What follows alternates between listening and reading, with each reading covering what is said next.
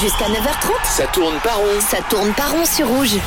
Eh oui, merci de, de nous retrouver à l'instant. Si c'est le cas, ça tourne pas rond, l'émission qui parle de foot, mais pas que. Ce matin, on parle d'argent, typiquement. C'est notre thème du jour. Les footballeurs gagnent-ils trop d'argent? On a entendu une partie euh, des avis de nos chroniqueurs. On vous avait promis d'avoir les sons de la rue, du micro-trottoir. Manon s'en est chargé. On écoute tout de suite, pêle-mêle, un peu les réactions qu'elle a euh, récoltées. Bon bah je trouve que ça n'a pas de sens franchement. Après euh, voilà tout ce côté avec euh, cet argument de à quel point il rapporte euh, à la télé, aux sponsors et au pays en général. Mais moi je trouve que ça n'a pas de sens au vu du nombre de vies qu'un médecin peut sauver et ce qu'un footballeur fait. Je sais aussi que pour être footballeur, ce n'est pas aussi quelque chose de facile parce que pour sélectionner un footballeur professionnel, c'est des milliers d'autres jeunes qui n'ont pas eu la possibilité de finir footballeur professionnel. C'est aussi un sacrifice. Pour moi, euh, on devait faire mieux dans d'autres métiers et revaloriser d'autres salaires que les footballeurs. Ah, moi, ça me paraît tout à fait logique. Moi, ça me va. Parce que c'est ce qui rapporte finalement, euh, c'est enfin, l'investissement qui est fait. Donc, euh, moi, ça me dérange pas plus que ça. C'est c'est- c'est de la faute aux gens qui achètent des maillots à 200 francs, euh, qui payent des, des billets à, à 200 francs en plus, etc. etc. Eh oui, vous l'avez entendu, les euh, avis divergent évidemment dans la rue. Merci beaucoup Manon en tout cas pour, euh, pour ce travail. Messieurs, je vous ai vu euh, réagir autour de la table euh, à l'écoute de ce micro-trottoir. Est-ce que vous voulez euh, réagir Mathieu par exemple? Moi, j'ai bien aimé le- la première réaction parce qu'il y a beaucoup de vrai en fait dans ce qui a été dit. Effectivement, on a tous envie de beaucoup plus payer, euh, comment dire, la méritocratie quoi. On a envie de, de payer les gens qui qui travaillent dur très tôt le matin, comme le 6-9 de rouge par exemple. Non, non, je plaisante.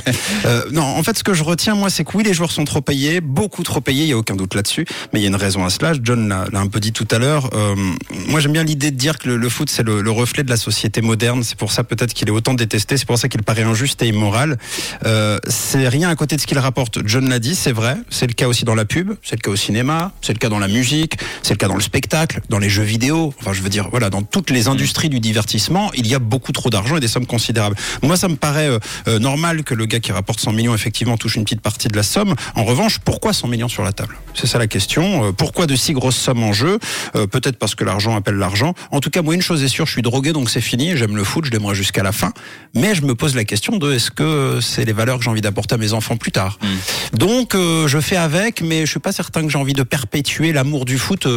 Avec mes futures générations de, de famille, quoi. On vous rappelle en tout cas si vous nous rejoignez à l'instant qu'il peut y avoir des écarts euh, immenses hein, entre les joueurs sélectionnés à la Coupe du Monde, entre un Kylian Mbappé par exemple qui touche 128 millions de dollars par an et un joueur de, de Super League en Suisse qui gagne en moyenne entre 150 et 180 000 francs par, euh, par an. Par an. Également, on peut parler des sélectionneurs. Également, John en parlait un peu tout à l'heure. Euh, Est-ce que vous trouvez justifié qu'un Hansi Flick, le sélectionneur allemand, c'est le mieux payé, engrange 6,5 millions d'euros par année?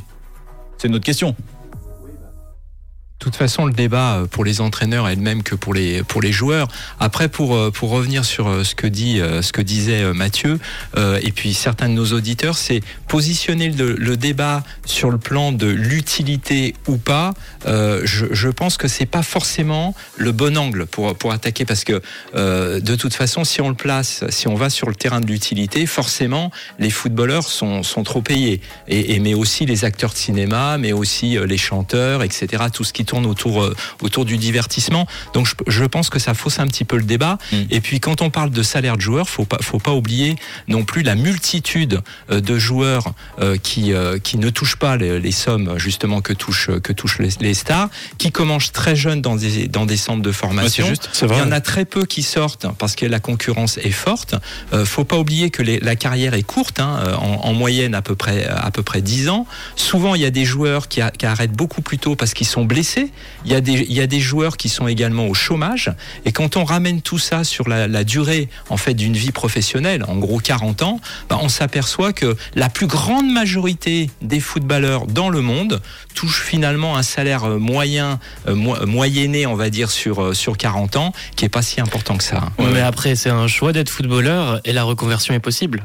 On l'a vu ces dernières années avec euh, soit commentateur, soit Possible, mais pas entraîneur, toujours soit- facile. Pas Et- toujours facile. Et, et ce On sont peut-être toujours pas les grandes hein, stars. si, on va peut-être pas Non, les on va pas, non on va pas les plaindre non, Non, plus. Ouais, non, non. ah oui. Et ce sont toujours les grandes stars, les joueurs, les joueurs les plus connus qui ont une reconversion aussi, la reconversion la plus facile. Bon, on a parlé pas mal des, des salaires. euh, on peut parler également des primes de la Coupe du Monde. Au total, les fédérations se répartiront cette année 440 millions de dollars. C'est 40 millions de plus que lors du dernier mondial en Russie en 2018. Cette année, les champions du monde toucheront pas moins de 42 millions dollars. Alors pas di- directement pour les joueurs évidemment, hein, mais la fédération euh, vainqueur. Les Allemands, par exemple, ont annoncé que s'ils gagnaient la Coupe du Monde, c'est pas très bien parti, mais les joueurs toucheraient chacun 390 000 dollars. Donc, euh, on va pas les plaindre. On a raison. Enfin, c'est, ça représente quand même des, sommes énormes. Et puis, euh, pour ce qui concerne l'équipe de Suisse, l'association suisse de football n'a pas voulu donner de chiffres, mais le Blick nous apprend quand même que pour la première fois, des primes seront versées uniquement en cas de qualification pour les huitièmes de finale, des primes qui augmenteraient ensuite de manière exponentielle d'un tour à l'autre. Vous trouvez bien cette manière de, de fonctionner? Moi, je trouve ça bien et euh, euh, je trouve ça même très très bien. Et je peux comprendre aussi ce qui peut être choquant, c'est qu'on parle pas de la même chose quand on parle des clubs de foot que quand on parle des nations. Parce que les nations, finalement, c'est quand même nous, c'est le sport amateur, c'est les, les, les clubs, le week-end, etc. Euh, donc peut-être que c'est un peu plus injuste euh, quand on parle des pays que, que, que les clubs. Euh, mais je trouve ça très bien. Moi, moi je pense qu'il faudrait ruisseler. Alors, moi, je mettrais un impôt, très honnêtement, hein. un impôt pour le foot amateur, parce qu'en fait, sans les éducateurs du dimanche, euh, en fait, il y aurait personne. Il y aurait aucun joueur qui ne serait professionnel. Et bon, Et c'est peut-être justement un peu mal réparti. C'est sans cet doute très mal réparti. Bon, au, Bon. Plus, les- au plus les fédérations sont riches, au plus après elles irriguent aussi le, le football amateur, ce qui est très sain. C'est tout ce qu'on souhaite. Bon, vous le savez, on martèle le message tous les jours, de 9h à 9h30. Le Qatar est le centre justement du sport mondial pendant euh, ce mois de, Coupe du Monde de foot. Mais est-ce qu'on peut dire que le pays du Golfe a une véritable culture sportive? C'était l'un des, reproches que l'on entendait un peu avant la Coupe du Monde, en plus du désastre écologique et du non-respect des, droits humains, Fred. Alors, euh, si, le mondial met le Qatar euh, sous les feux de l'actualité en ce moment, il faut savoir quand même que le développement par le sport est une véritable stratégie du pays et elle a démarré dans les années 80. Euh, on rappelle d'ailleurs que le Qatar est un tout petit pays, un 3 millions d'habitants, qui qui n'est indépendant que depuis 1971 et qui, qui dépend pour l'instant essentiellement des hydrocarbures. Il y a du gaz quand même jusqu'au siècle prochain, mais le grand-père du Tchèque actuel avait jugé vital de diversifier son économie avec une double idée, se faire accepter sur la scène internationale si- euh, euh, et s'y imposer, mais également trouver des sources de revenus euh, lorsque euh, il y aura moins de ou plus de gaz. Et le choix de la diversification, il a été bâti sur le sport et la déclinaison euh, de son business. Et comment s'est construite finalement cette euh, stratégie au fil du temps? Alors, il y a d'abord eu un petit coup d'essai euh, avec l'organisation en 1976 de la Coupe du Golfe en, football, mais véritablement cette stratégie, elle a démarré plus tard avec le tennis, qui était la passion euh, du père du Tchèque euh, actuel.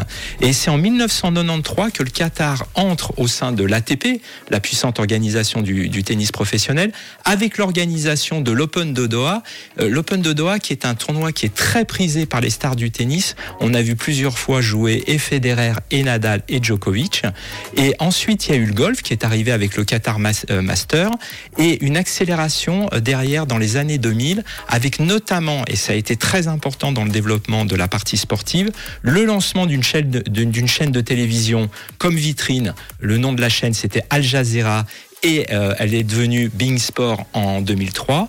Derrière, il y a eu également une politique de naturalisation massive de la part du Qatar dans tous les sports, notamment le handball, l'athlétisme.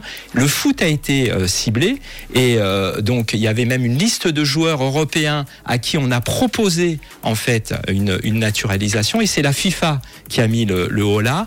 Et le gros coup aussi euh, du Qatar, c'était en 2002 avec la nomination du prince héritier Tamim qui devient à 22 ans le plus jeune membre du puissant euh, CIO. Et alors, à quel moment est venu euh, justement se concrétiser l'organisation de très grands événements sportifs? En fait, c'est en 2006 hein, avec euh, l'organisation des Jeux asiatiques qui ont, qui ont accueilli euh, 45 délégations.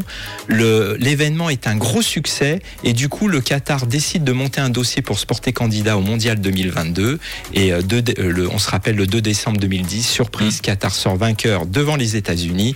Et sept mois plus tard, l'autre coup spectaculaire, c'est bien sûr le rachat par le Qatar du PSG et c'est probablement pas terminé. Avec comme président un ancien tennisman. En plus. Eh bien, merci beaucoup Fred pour ce point détaillé concernant finalement l'attribution du mondial au Qatar. L'émission n'est pas finie. Dans un instant, on retrouvera l'homme qui s'est vu attribuer le jeu de sa tourne par rond et personne n'oserait le remettre en question. C'est Mathieu, restez là.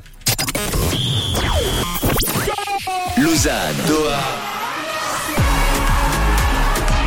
7693 km. Ou sinon, écoute Rouge.